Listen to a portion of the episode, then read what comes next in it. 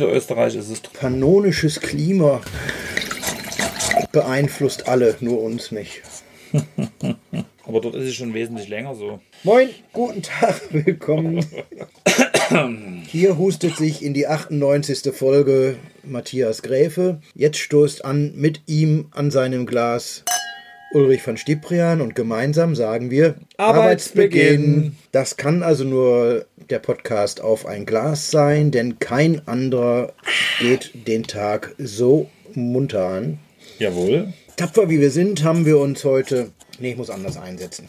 Der Monat November steht bei vielen im Zeichen von Weinen aus dem Weinviertel. Warum tut's das? Weil eine Marketingagentur gesagt hat, das tut uns gut. Das ist legitim und das kann man so machen. Und weil der Matthias in seinem Laden eh schon den einen oder anderen Winzer aus dem niederösterreichischen hatte, aus dem Weinviertel hatte, mhm. sagte er, als ich mit ihm darüber sprach, ach komm, da können wir mitspielen, weil mal be beherzt und bevorzugt offen ausschenke oder nicht, ist ja auch eigentlich Schnubbe. Aber er wird ja gern noch was äh, Neues probieren, was nicht so fest verankert in seinem Regal ist, obwohl er das natürlich schon mal hatte. Und da sind wir auf das Weingut Pfaffel gekommen, ein kleiner, übersichtlicher Betrieb mit 155 Hektar. Unser gemeinsamer Freund Thomas, als ich ihm schrieb, dass wir das heute machen. Ich habe das mal gegoogelt. Kleiner Familienbetrieb, 155 Hektar. Oh, genauso kann man das zusammenfassen. Und wir fangen an, richtig typisch untypisch, wie das so unsere Art ist. Denn das Weinviertel steht für GV. Geschlechts äh, grüner Feldiner, genau. genau. Ich habe heute GV im Glas. Haben wir dann auch, aber wir haben jetzt im Glas Weißburgunder. Dunnerlütchen. Ja, es ist wieder eine willkürlich gewählte Folge. Nach einem wunderschönen Gespräch. Also Pfaffel begleitet uns, begleitet mich schon eine ganze Weile. Mir ist das auch bekannt, dass es ein großer Betrieb ist. Sie haben halt immense Facetten, sehr breites Portfolio. Und ähm, im Zuge dieser ja, kongenialen Marketing-Idee haben wir das als Chance genutzt, mal direkt mit dem Erzeuger ins Vernehmen zu kommen. Du hast es ja schon gesagt, wir arbeiten noch mit anderen Betrieben da zusammen. Es gibt ja auch andere Händler, die da ein Portfolio anbieten. Auslöser war vor vielen Jahren die Erkenntnis, dass tatsächlich das Richtung Osten gesehen die nächste ernstzunehmende Weinbauregion ist. Jetzt muss ich dich, ich bin ja, ich muss ja immer dich überprüfen, wenn es mhm. um Geografie geht. Aber mein Nachteil ist, ich muss mir jetzt immer die Karte vorstellen. Du fährst, wenn du Richtung Osten fährst, nach rechts. Genau. Wenn man drauf guckt. Können die Sachsen super. Und da, dann kommst du, kommst du durch Tschechien und dann kommst du Hups. Hups. Bist im Weinviertel. Im Weinviertel. Jawohl. Ja.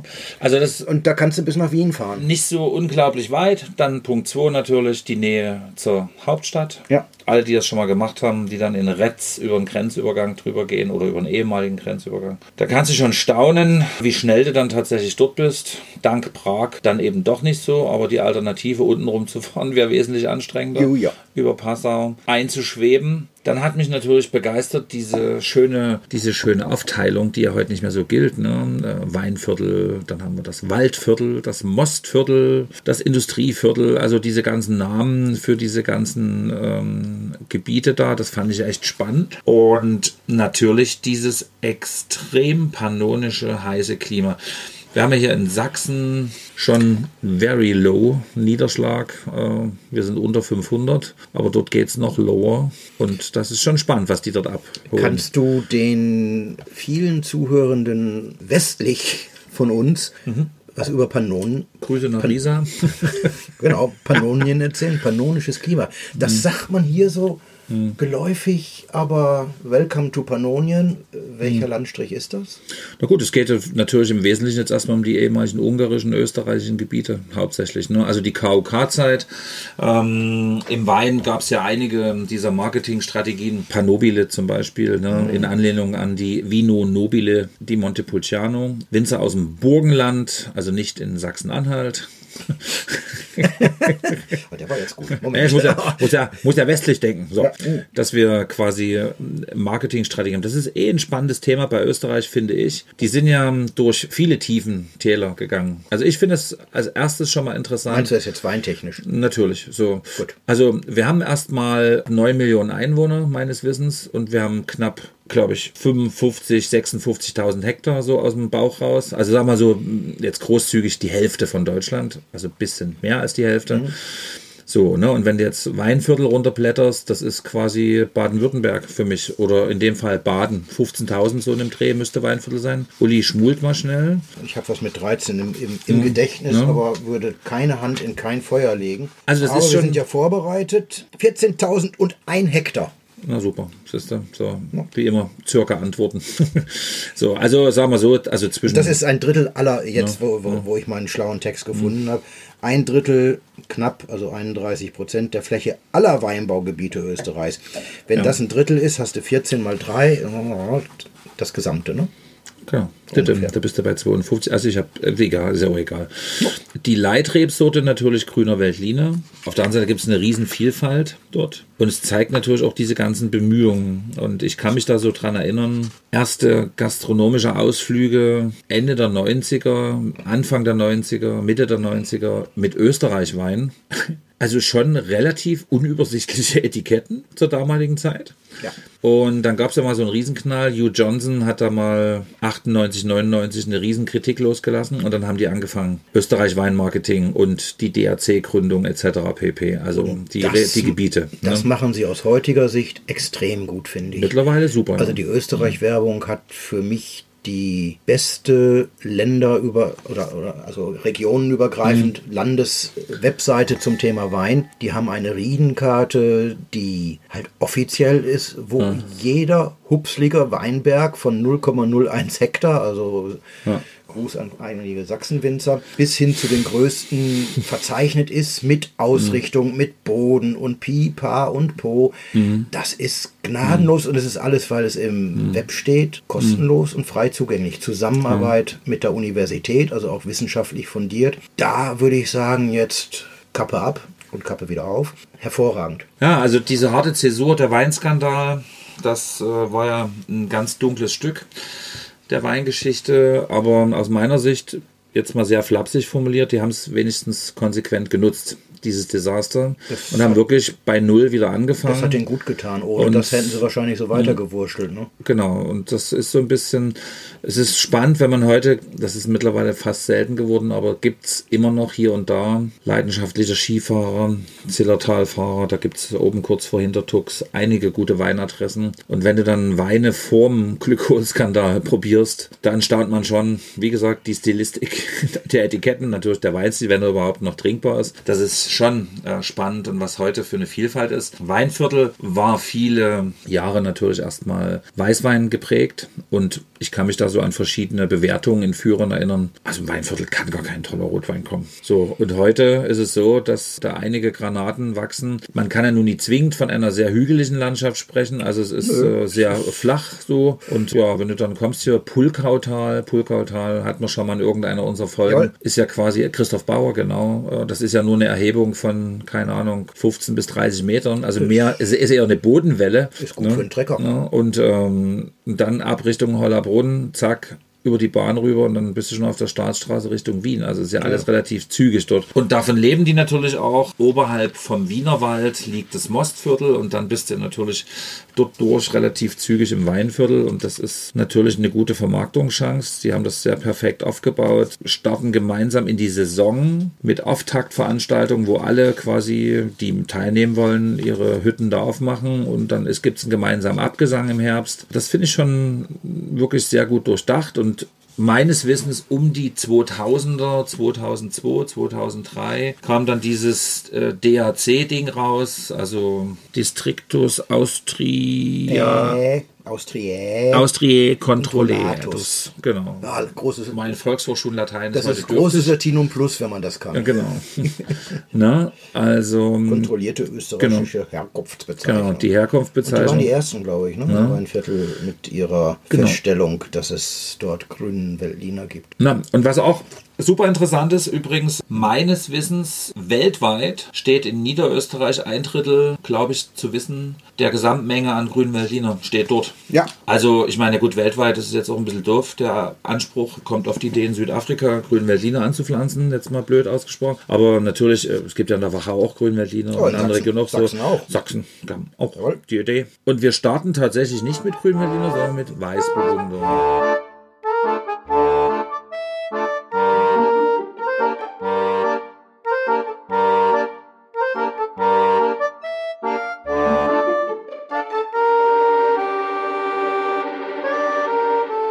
Weißburgunder kommt, ich habe so eine wunderbare Liste aus dieser berühmten Riedenkarten.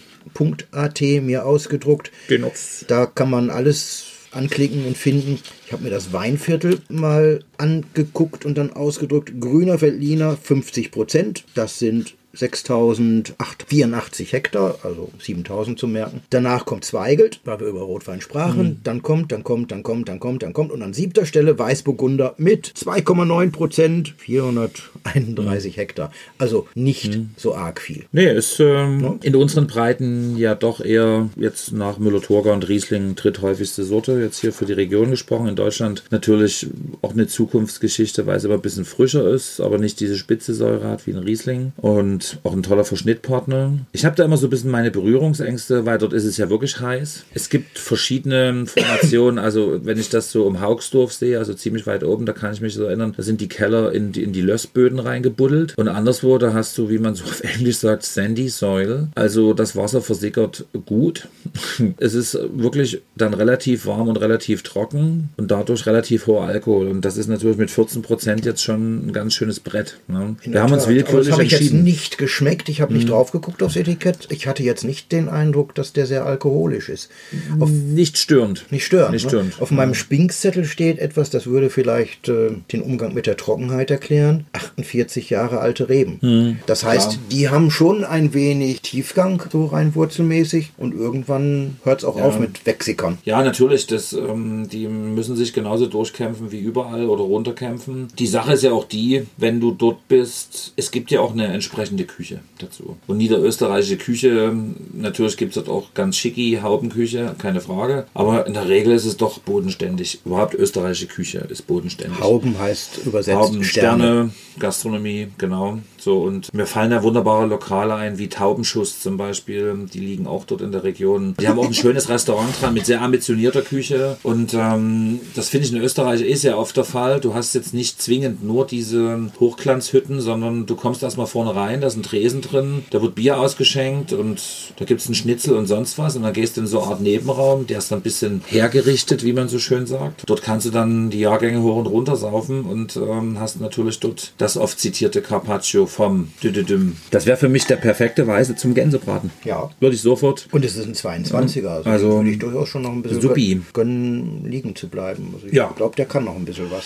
Wenn es ja- nur, zwei, drei Jahre sind, ich glaube, da ist schon ein bisschen Potenzial noch drin. Werden wir dann ja haben, dass wir von den beiden Lagen tatsächlich mal einen gereiften Jahrgang anbieten. Das finde ich auch sehr spannend. Ich habe bis jetzt wenige Österreicher getroffen hier, die uns besuchen, Gäste der Region sind die dann teilweise immer sagen, oh, der ist aber schon alt, der müsste aber schon längst ausgeschenkt sein. So, und äh, da geht's dann, oder wir haben einen tollen Kollegen in Görlitz, die Weinkulisse, und was, den hast du immer noch im Regal? So, wir drehen durch, weil er gereift ist. 19, 20, ist ja. für uns überhaupt nie alt. So, und er sagt, müsste raus. Also, dass man auch, das ist wie in Österreich fruchtsüß oder lieblich und das Trockene. Ein lieblicher Wein, jetzt lassen wir mal die Kracher-Nummern weg hier. Kracher, ja, also die Trockenbeeren auslesen, auslesen, ja. Cuvées, ne? Ist komischerweise immer trockener als bei uns. Also es ist ein ganz anderes Verhältnis auch ähm, mhm. zum, zum Essen. Und bei Österreich fallen mir definitiv gute Mehlspeisen ein, aber die jetzt nicht zwingend immer süß sein müssen. Die können auch fruchtig sein. Ja, kann Weiß ich, Marillenknödel mal als Beispiel. Das ist jetzt nicht zwingend süß. Und da passt natürlich sowas gut. Und da könnte ich mir sowas auch sehr gut vorstellen. Also zu diesen teigigen Sachen, Fritaten, da kann ich mir auch gut dazu vorstellen. Ja. Zu so einer klassischen Fritatensuppe oder so gefüllte Palatschinken. Ja. Die müssen auch nicht zwingend süß sein. Sehr schön. Wir haben ja wieder eine Art Direktor-Geschichte ganz nebenbei hängt unter jedem Stelvin Selektion Österreichs Weingut des Jahres 23. Oh, hier ist es 16. Wir haben einen 216er, da war es dann European Winery of the Year. Also, ich sag's mal so, so richtig Lachs, der Laden scheint nicht ganz unerfolgreich zu sein. Nein, wenn du dir die Webseite anguckst, jetzt in diesem Fall von Pfaffel, pfaffel.at, auch die finde ich sehr schön gemacht, weil für Winzer extrem informativ. Du kannst jahrgangstief runtergehen. Also ich habe den 16er, den wir dann irgendwann aufgemacht haben werden. Den ich noch zulassen würde. Noch, noch nicht, ja, ja. Da habe ich noch die Expertise von gefunden als PDF. Das heißt, auch die alten Weine, die sie vielleicht gar nicht mehr zum Verkauf haben, kannst du dort noch nachschlagen. Da tun sich die hiesigen Winzer, und mit hiesig meine ich jetzt nicht nur Sachsen, sondern ganz vieles, ganz Deutsches, schwer einfach zu sagen, das ist auch mein Archiv. Da könnte man mal sehen, was wir alles gehabt haben. Und da, deswegen kam ich drauf, da findet sich dann auch immer, welchen Preis sie in welchem Jahr von wem bekommen haben. Und das ist beachtlich. Also ein Jahr ohne Preise gibt es nicht.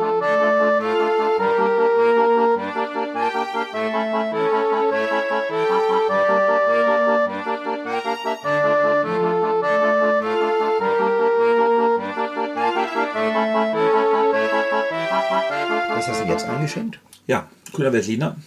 Aus der Lage Hund. Eingefleischte Känguru-Chroniken-Fans. Der Hund. Der Hund. Ich greife zwar ein kleines bisschen vor, aber es ist ja nur mit einem Nebensatz. Ähm, witzigerweise, 2016 hieß die Lage noch Hundsleiden. Jetzt heißt er Hund. Ist mir auch aufgefallen. Ja. Und da kann man ja sofort assoziativ äh, viele Dinge sich ableiten. Es ist so scheußlich, dass du keinen Hund vor die Tür setzt. Es äh, ist Hu Hunde warm, Hunde, Hunde kalt. Ja, und da sind wir jetzt mal gespannt, ob die Weinflüsterin hier irgendwas niedergeschrieben hat. Ja, ja, Parade Veltliner, das Parade- Parade Veltliner Lage des, Hund. des äh, Weinguts, nee, zur Lage Hund steht hier nüchte, aber das könnten wir ja nachgucken. Hier steht jetzt Reben, jetzt 42 Jahre alt, also auch nicht so ganz frisch. Und die Riede liegt auf der Bisambergkette, die haben schöne Namen. ne? Der Hund auf dem Bisamberg. Der Hund auf dem Bisamberg, sehr Das schön. könnte ein Krimi sein. Der Hund auf dem Bisamberg. Einem Höhenzug an der Wiener Pforte, der das Kornneuburger Becken umrahmt. Jetzt wird's für mich kryptisch, weil das kenne ich alles nicht. Wir müssen mal einen Betriebsausflug in die Gegend machen. Ja.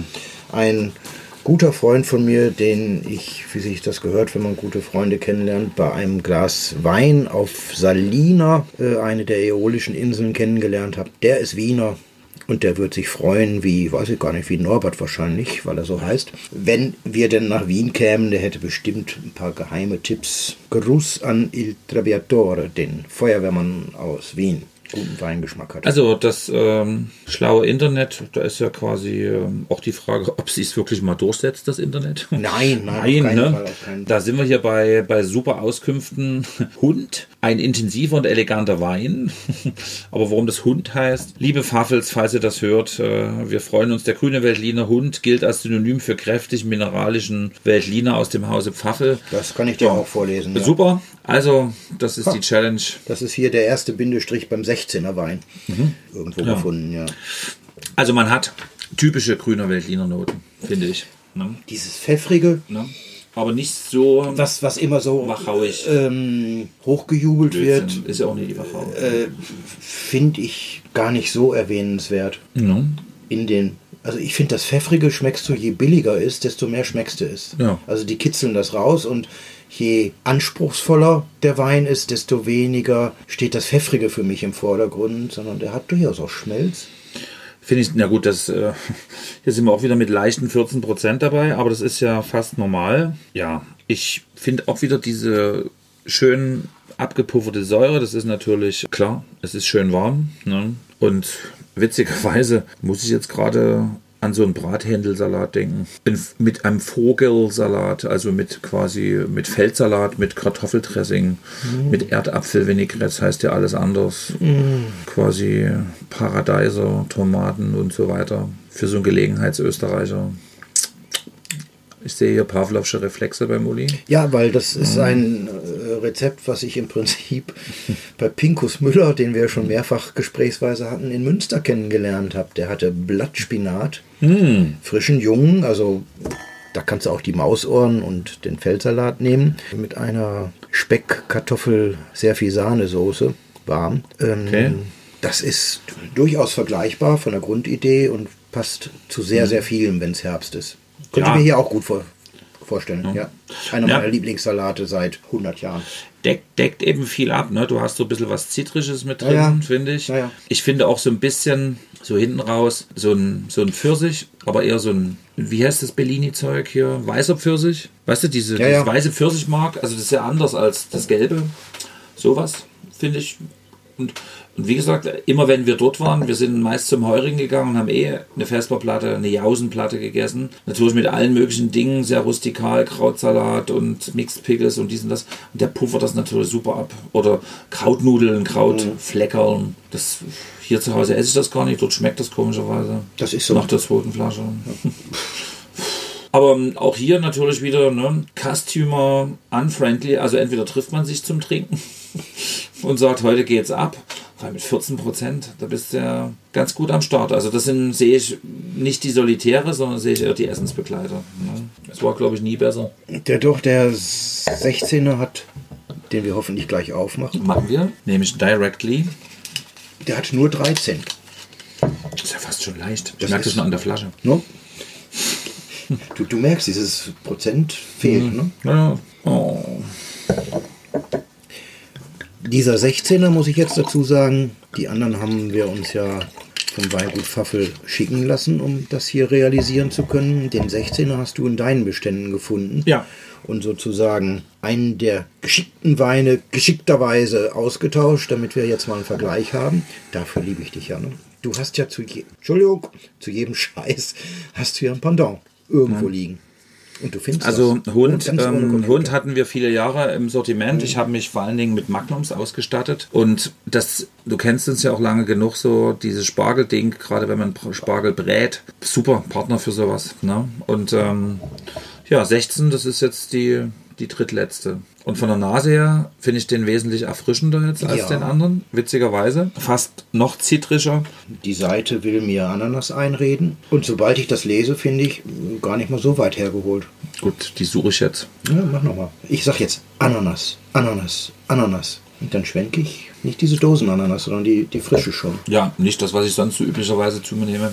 Danke für den Hinweis. Mein, mein, mein, mein Lieblingstoast Hawaii-Ananas, also frisch und abgetropft. Ja. Aber egal. Das sind ähm, andere sensorische Fähigkeiten hier. Kaum, also von Bittertönen brauchen wir überhaupt nicht reden. Wunderschön gereift, aber überhaupt nicht so birnig, quittig, so butterig, sondern auch wunderschön rund, weich. Das ist Wahnsinn, wie lange das hält. Ne? Beide sind nicht diese einfachen DAX, sondern DAC Reserve, aber beide. Und beide haben natürlich viehische Preise eingeheimst. Müssen wir jetzt nicht alle aufzählen. Nö, da sind wir vom Alltagswein Aber- bataillonsbreit entfernt. Ja. Ja, also Mir gefällt der 16er natürlich Ja, besser. Mir gefällt er tatsächlich auch besser. Ich trinke jetzt nochmal über den 22er. Er braucht auch natürlich Luft. Hat so ein bisschen sowas Herbales, Kräutriges. Ja, Uli, der braucht Luft. Der 22er. Der 22er. Wir haben ja gleich unseren. Hätte man ja auch drauf kommen können, aber Wir haben ja gleich unseren Mittwochswein, da werde ich den dann nochmal nachprobieren. nachprobieren. Strohhalm. Oh, jetzt ist er kaputt gegangen. Oh, Schade. schade. Den ersetzen wir durch einen grünen Berliner aus Sachsen. Genau. Und Stefan Bönsch macht auch sehr schöne grüne Veltliner und Frederik ist auf dem Weg. Fein. Was mir übrigens gut gefällt, alles auf Burgunderflasche. Alles extremst akkurat. Ja, die müssen ja, das ist ja Etikettiert und verkockt. Und der, verkapselt. original verkorkt. Original, genau. Äh, das ist ja der Vorteil, wenn du die gleiche Pfaffel und Flaschenform, wenn du die gleiche Flaschenform hast. Du musst die Maschine ja nur einmal einrichten. Ne? Das ewige Wechseln von äh, Flaschenformen heißt auch jedes Mal Maschine neu einrichten, jedes Mal potenzielle Fehlerquelle. Ich habe irgendwo gelesen bei der Vorbereitung, dass die Etiketten durchaus im Rahmen des Nachdenkens über umweltbewusstes Produzieren. Vorne drauf steht eigentlich immer das Gleiche. Da stehen nur die Grundwahrheiten, nur das Rücketikett wo dann die Pflichtangaben sind, äh, variiert. Also vorne steht tatsächlich nur das, was man gerade trinkt, was jetzt gerade geploppt hat, war schon der nächste. Ich sage jetzt also nochmal, steht GV Hundsleiten, Weinviertel DAC Reserve. Der nächste wird sein ein Rosé, Genau. der da geploppt hat.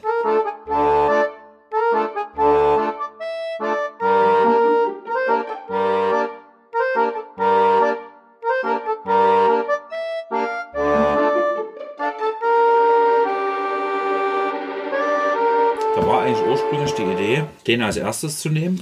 Aber er heißt ja La Grande Rosé. Und dann hat man La Grande Rosé gesehen und dann dachte ich mir, nö, wir machen das mal. Übrigens habe ich jetzt das erste Mal gelesen, was in diesem kleinen schwarzen Klecks drin steht. Pfaffel.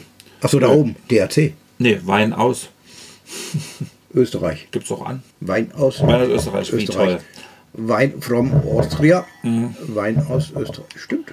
Ja, schön, das können wir, das finde ich total cool. Ähm, Steht das auch bei den GVs da, drauf da oder steht da brauchen wir, DRC? ich kann jetzt nicht aufstehen. Ähm, Oh, oh, oh, komm. Dann können wir gar kein Foto machen für die Marketingkampagne. Habe ich schon. Oh. Da habe ich, da hab ich das eine genommen, wo DRC stand. Eine Träne geht auf Reisen. So, Ich sage jetzt keinen Namen. Ach, der ist gerade weg. Deine So. Träne auf sehr schön. Das ist zur Haselnuss. So, Rosé ist ja ein schönes Thema mittlerweile geworden. Hier finde ich ja schon wieder total geil. 13,5. Da Ah, frischer Herbstwein. Frischer Herbstwein, genau.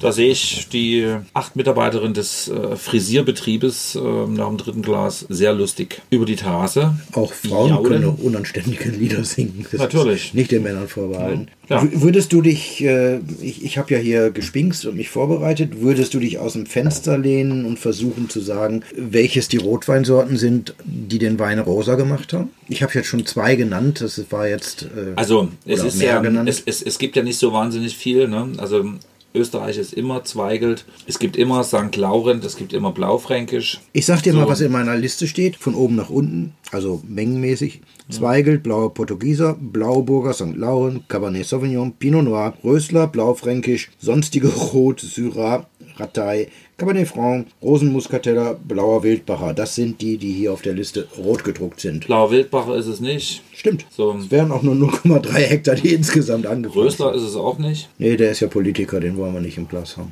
Also, ich tippe auf Portugieser, Zweigelt und St. Laurent. Herzlichen Glückwunsch, Sie haben 66% richtig geraten und Was damit eine konstruktive Mehrheit. Äh, der Portugieser ist nicht drin. Echt? Es sind nur die zwei drin, Blauer Zweigelt und St. Laurent. Zweigelt im gesamten Weinviertel, ich schwingse wieder, 13 Prozent, 1800 und Bupsi Hecker und St. La also Blauer Portugieser käme dann und St. Laurent hat nur 86 Hektar, 0,6 Prozent. Das ist ein bisschen wenig. Ne? Und Blaufränkisch, den ich ja oft so mit Österreich verbinde, 0,2 Prozent, 30 Hektar. Also Also ich kenne sehr schöne Portugieser aus dem Weinviertel. ja, der eine hat der andere nicht. Oder vielleicht hat er den hier nicht eingesetzt. Das ist ja auch alles gut. Auf jeden Fall, die Entscheidung, ihn jetzt zu trinken, war so falsch nicht. Also der kann schon was. Da kann was. Wäre aber jetzt auch kein Thema gewesen, ihn am Anfang zu trinken. Habe ich mich jetzt ins Boxhorn jagen lassen. So. Ne, der er- Weißburgunder war wesentlich kräftiger. Ja, aber der bringt ja schon mal auch andere Farbtöne rein. Also auch Geschmack. Auf jeden. Hier kannst du schön, ich sag's mal auf Sächsisch, schön fettchen Lachs dazu nehmen. Zu Räucherfisch passt der auch super. Schöne geräucherte Forelle oder ein Bachsaibling oder sowas. Mus oder hier, wo wir am Montag ähm, als Juroren eingeladen waren. Das Tada vom Lachs. Das war zu salzig. Genau, auf das Salzplatte. Das müssen wir erklären, weil das ist jetzt zu sehr Insider. Es gibt in Dresden das Dresden-Fernsehen, Sachsen-Fernsehen, die haben eine Serie, das ist die Mitkochshow, wo normalerweise irgendein prominenter Mensch gegen äh, Gerd Kastenmeier, hier genannt der Gerd, also ganz wichtig mit der davor, sonst passt das nicht, antritt. Und dann gibt es zwei Juroren, das sind die beiden Sponsoren. Das ist der Dirk Hähnchen vom Küchenzentrum und Stefan Köckritz, der hat einen Rewe-Laden. Das sind sonst die Juroren. Und einmal im Jahr machen sie was anderes. Dieses Jahr haben sie gemacht, die beiden Juroren gegen Gerd Kastenmeier, also brauchten sie neue Juroren. Und da kamen sie, warum auch immer, auf die drögesten Typen, die sie kannten. Das waren Matthias und ich. Wir haben also uns kräftig daneben benommen, indem wir beispielsweise keinen Sieger gekürt haben, sondern die Vorzüge des anderen mit den Nachteilen des anderen so gewichtet haben, dass alle verloren oder alle gewonnen haben. Ich zitiere mal Gerd Kastenmeier. Wenn ich das gewusst hätte, hätte ich den Preis nicht so hart formuliert, den, den der Verlierer zu zahlen hat, weil er dachte natürlich, er gewinnt. Die beiden haben jeweils drei, ein Dreigangmenü gemacht, aber das war so unvergleichlich, weil der Gerd hat das gemacht, was der Gerd kann. Ja. Ein sehr ambitioniert, 40 Minuten Zeit haben die zum Kochen, alles live, von Kartoffelschälen bis Anrichten. Das war extrem ambitioniert und Das waren drei feine Gänge, was mit Lachs, was mit Roulade, aber Roulade nicht so, wie die Mutti das macht, sondern mit äh, Kalbsfilet. Filet, ja. Das ging dann auch schnell, deswegen auch unter anderem. Und ein schönes Dessert, was mit Zwetschgen. Und die beiden Juroren haben was gemacht, was, wie gesagt, überhaupt nicht vergleichbar war. Sie haben drei Gänge auf mit Brot gemacht. Gutes Brot, auch teures Brot, muss man sagen. 500 Gramm, 5,50 Euro.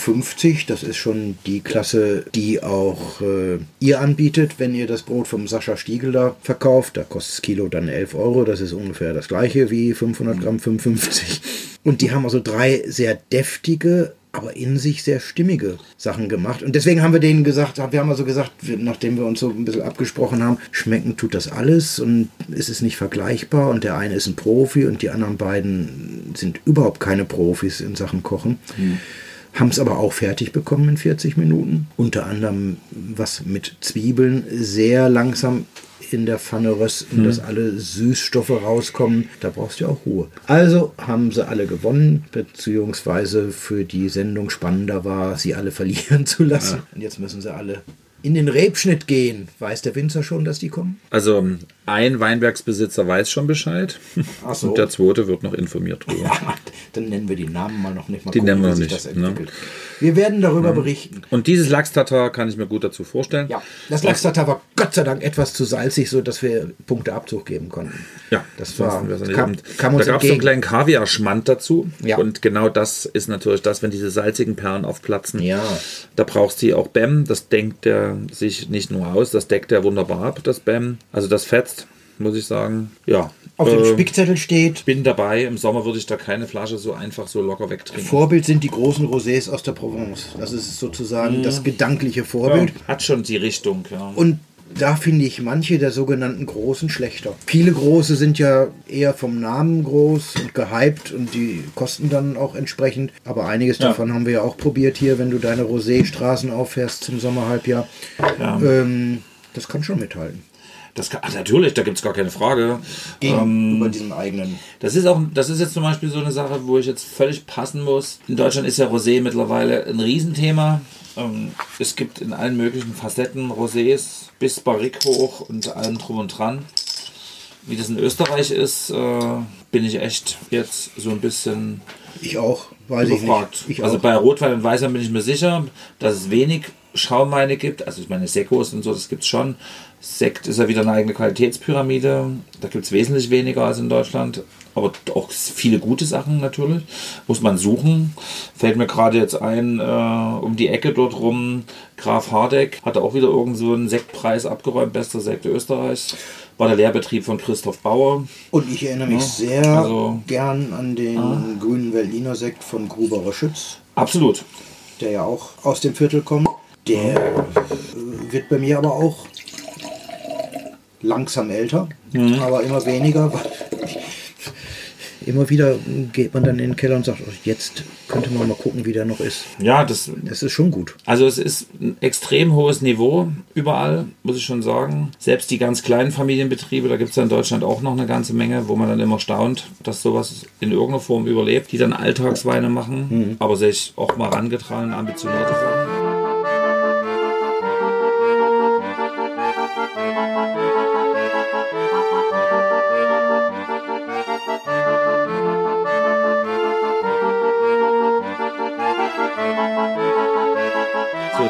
Einer Reserve. Sogar Reserve-Juwel, Nur genau, Juwel. aber halt mal die Nase rein. Fein. Sehr fein. Nicht, das sagst du, würde ich sagen, plägsch. Nee, nicht Das blöd. ist nicht plakativ, ne? Ein Muscatella. aber sehr fein. Nicht so aufdringlich. Jetzt kommt abgeschrieben eins deiner Lieblingsworte und ich weiß sofort, wenn du gleich grüßen wirst. Liebt ihr Geschmacksexplosionen? Mein lieber Thorsten, falls du tatsächlich es irgendwann mal schaffen würdest, diesen wunderbaren Podcast zu hören, dann muss ich dir sagen, dieser Muscatella explodiert genauso wie die Dresdner Berle. Liebe Grüße nach Bischofswerda. ja, das ist das typische Ding. Ne? Du hast die Frucht, du hast auch eine gewisse Exotik. Ich bin bei Muscatella immer sehr spannend. Ja, es gibt solche, die ich überhaupt nicht mag und solche, die ich mag. ich Dieses glaube, nicht seifige, hier bin ich dabei. den könnte ich, der, der ist mir ein jetzt, das ist jetzt keine Sache des Weines, sondern der Vorbereitung, der ist mir ein Mühe zu warm. Den könnte ich mir ein Ja. Mühe kälter gut vorstellen. Ja, mi, mi, mi. Jawohl, angenehm Stiprian. So. Es gibt in Brot und Butter bei die Fische nächste Woche ein Curry Garnelensalat mit Mango und äh, einen relativ dezenten Curry. Also Curry ist ja generell eine Gewürzmischung. Und ähm, da kann ich mir das sehr gut vorstellen zu sowas. Jawohl, ja. Ein paar Äpfelchen noch mit drin. Also schon ein bisschen fruity. Sehr cool. Es ist ja ein relativ breit aufgestelltes Land mittlerweile, Multikulti, die Nähe zum Balkan, natürlich die Geschichte, du hast viele verschiedene Einflüsse, die da zusammentreffen. Aber das 13,5. ist schon, ne? Ist ja bedeckt gehalten. Ja, aber da musste jetzt hier auch erstmal. Also ich würde wirklich bei dieser, egal wie gemachten Exotik bleiben. Ja. Ne? Ein Chutney ist da ganz hilfreich immer. Passt. Kann ich mir sogar Kocht mal was Asiatisches, steht hier. Ja, würde ich. Also ich hatte jetzt so spontan, ähm, wollte nicht ins Wort fallen, jetzt so die Tom Kagai-Suppe jetzt im Kopf so, wo die auch, also die Mhm. Ja, wir ja. gemacht haben, da war ein grünes Curry drin, das ist ja ein bisschen mehr, Ja, ja. sag ich mal, äh, kräftiger, ne? aber das geht aber. das kann ich mir gut vorstellen. Es muss nicht immer Riesling Feinherb sein weltweit. Ich denke, da räumen die auch ganz gut damit ab. Was ich. Wenn du so groß bist, musst du ja, Ja. nicht bloß alte Welt machen. Nein, um Gottes Willen. Weltweit. Ein Satz ist mir bei der Vorbereitung aufgefallen. Die Lagerung erfolgte im großen Akazienholzfass. Das finde ich tapfer, weil so diese Holzfässer aus anderen Holzarten als der klassischen Eiche können ja sehr ungewohnt sein. Also ich werde nie vergessen, wie wir auf La Palma ein harziges Holz was dort wächst. Insofern ist das regional ja völlig okay. Im Wein hatten. Und das war schon sehr arg befremdlich. Da brauchte man mehrere Glas, um sich dran zu gewöhnen. Und dann kam es Essen. Nee, wir haben es da probiert, wo es kein Essen gab. Aber ähm, man konnte sich dann dran gewöhnen. Man muss, man muss, sich, muss, sich, muss sich eindenken. Und Akazien ist ja auch nicht so das Standardholzfass. Nee, Ne? das ist, ähm, na gut, also definitiv nicht. Das ist kein, Als Es gibt, Standardholzfass. es ne? gibt ähm, also gut, Eiche, aber Akazienholzfass, das ist schon, das findet man hier und da mal, das ist richtig, aber es ist tatsächlich, wenn man das erstmal liest, was, was Besonderes. Ja. So. Und natürlich jetzt, wo man es gehört hat, da könnte man sagen, ja, Sechs ach, Monate. Da, ach, da kommt das so ein bisschen her. Nee, das ist Ne? der Rest, glaube ich. Also ich denke nicht, dass das so wahnsinnig ähm, hier sich auswirkt. Es ist schön rund. Also die ganze Kollektion ist das, was wir probieren konnten. Vielen Dank auch nochmal für das ähm, Zuschicken und für das schöne Telefonat. Ich habe ja noch so einen kleinen Wunsch. Da gibt es noch einen schönen, einen schönen Weißwein, der heißt Max. Den hatte ich, äh, So wie zufällig dein Sohn heißt. genau, wie rein Also zufällig der mein. Sohn heißt. Genau. Äh, Namen muss man schreien können. Das geht super. Ähm, Deswegen heißt der andere auch Paul. genau. Oder Anna! Das ist die Torben. Torben gehst du nicht so zu schreien. Torben! Genau. Nee, das ist ähm, ein tolles Gespräch gewesen und danke für die Vorauswahl. Ja, war schön, mal wieder in Österreich zu sein. Kann man machen, sollten wir öfter machen. Also mir, was, was mich immer wieder verwundert und auch noch mehr verwundert hat, als wir im Salzburger Land mal Urlaub gemacht haben, durchaus bekannt für seine nicht vorhandenen Weine. Im Nachbarort gab es eine Vinothek. Fällt sofort Zu- Stiegel ein in Salzburg. Zufällig haben, Ja. zufällig haben wir diese Vinothek gleich am zweiten Tag gefunden. Und Ach, sie hat euch gefunden. waren schon am, nach einer Stunde gute Gäste und dann am zweiten, dritten, vierten, fünften Tag noch bessere Gäste. Die haben sich ausgesucht, kleine Privatwinzer aus ganz Österreich. Und Das war so fe- Feeling at Home. Also es war sehr schön und da hab ich gesagt, wir trinken viel zu wenig Weine aus Österreich. Die haben so viel, die exportieren so viel aus gutem Grund. Matt- Matthias, der zu faul ist, um aufzustehen, wirft jetzt die offenen Flaschen in die, Eistruhe. in die Kühlung, damit Machen so ein schönes Granité. ja, es läuft dann aus, verschmilzt mit dem Genau. Eis. Herrlich. Wir sollten das ein bisschen pflegen, finde ich. Also die, da gibt es so viele Weine, die, also Pfaffel habe ich schon öfter getrunken, gehe auch manchmal einkäufermäßig fremd und beziehe Pfaffelweine von anderen Leuten, die das anbieten. Das mag ich schon sehr, weil es immer eine sichere Nummer ist, da Mhm. kriegst du nichts Schlechtes. Aber es gibt so viel zu entdecken, das sollten wir uns mal, weiß ich nicht, wohinter schreiben. Hintern Gaumen oder so.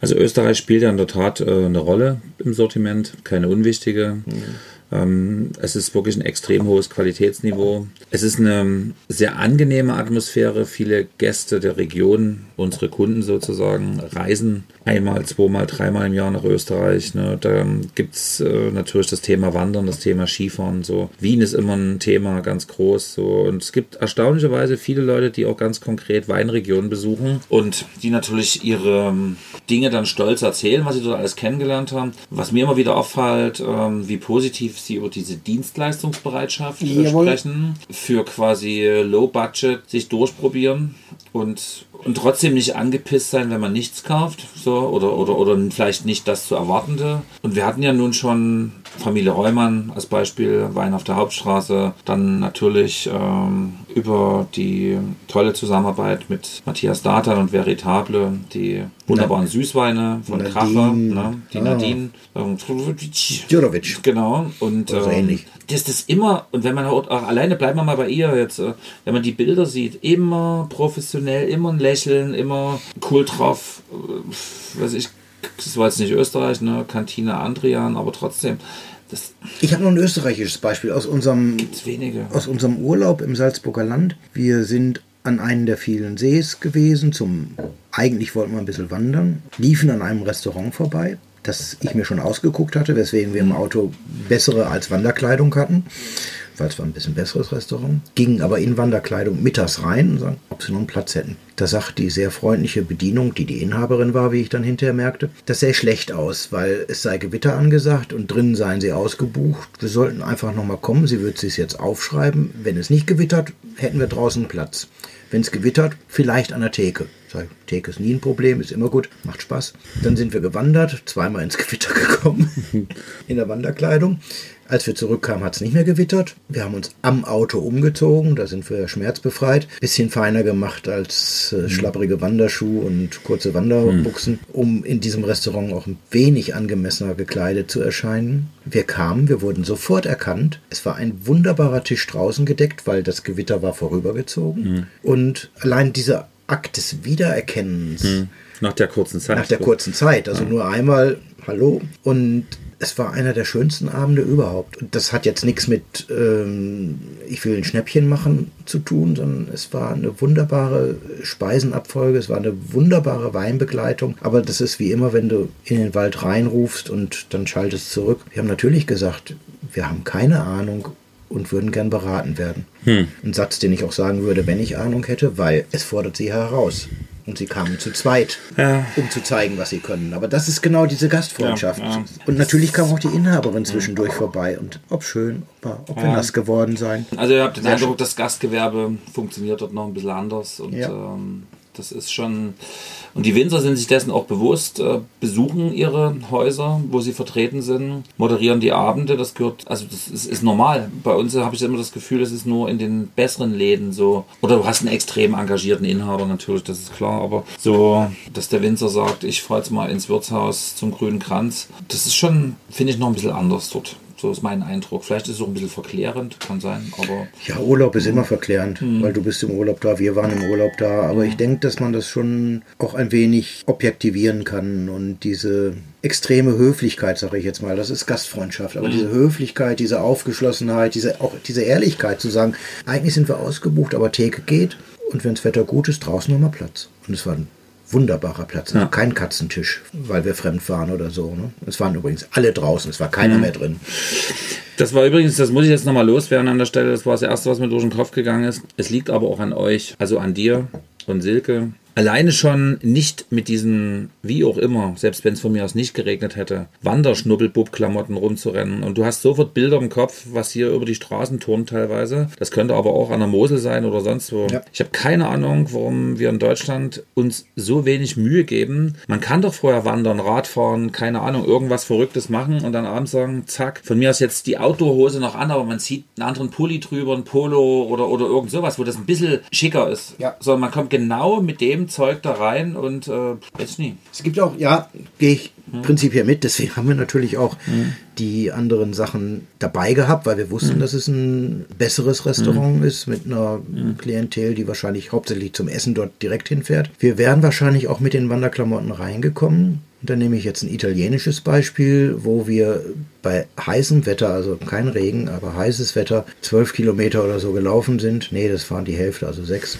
Hm. Ihr wartet zu zweit. Und dann, und dann was fanden, die Tür aufmachten und immer wenn uns was gefällt, von der Speisekarte, vom Gucken, mhm. ja, dann ist es vielleicht nicht ganz so ganz, ganz einfach, haben wir reingeguckt und gesagt, äh, wir sehen jetzt so aus, wir sind gewandert, mhm. können wir uns irgendwo mhm. an die Seite hinsetzen? Nein, kommt rein, fühlt euch wohl. Mhm. Das war so ein auch herzliches Willkommen. Mhm. Aber die Frage war, glaube ich, das Entscheidende. Ja. Nicht reinzukommen, ja. sich hinzusetzen, sondern zu sagen, dürfen wir. Sie haben uns relativ zentral platziert und wir bekamen neben den drei Gängen, die wir bestellt haben, vier Gänge zum Probieren. Auch schön. Müsst ihr probieren. Ist die Spezialität des Hauses. Und die Mutti sagt, auch das müsst ihr probieren. Das ist so als Probierhäppchen. Mhm. Da habe ich immer das Gefühl, du bist als Gast willkommen. Ja. Und natürlich ein wenig Demut beim Reinkommen ist schon wichtig. Also nicht reinkommen und sagen, hoppla, jetzt komme ich, sondern zu sagen, ja. ist das okay, wenn wir jetzt hier ja. so ein bisschen schlampert kommen? Das war ein Sonntagmittag, äh, wo in Italien die Familien schick gemacht ausgehen und aufgebrezelt ausgehen. Aber das war für die kein Problem. Aber ich denke, die Frage ist dann schon wichtig. Und das sollte man sich vielleicht einfach angewöhnen Liegt zu sagen, ich bin hier auch ein Gast und dann ist der andere auch ein geiler Gastgeber. Punkt. Ja. Ja, schade. Du hast mich selbst zur Selbstkasteiung gezwungen. Ja. Da muss man jetzt das kleine Restchen austrinken. Wir, gehen, wir, wir gehen jetzt einfach zum Mittwochswein, da gibt es ihn mal.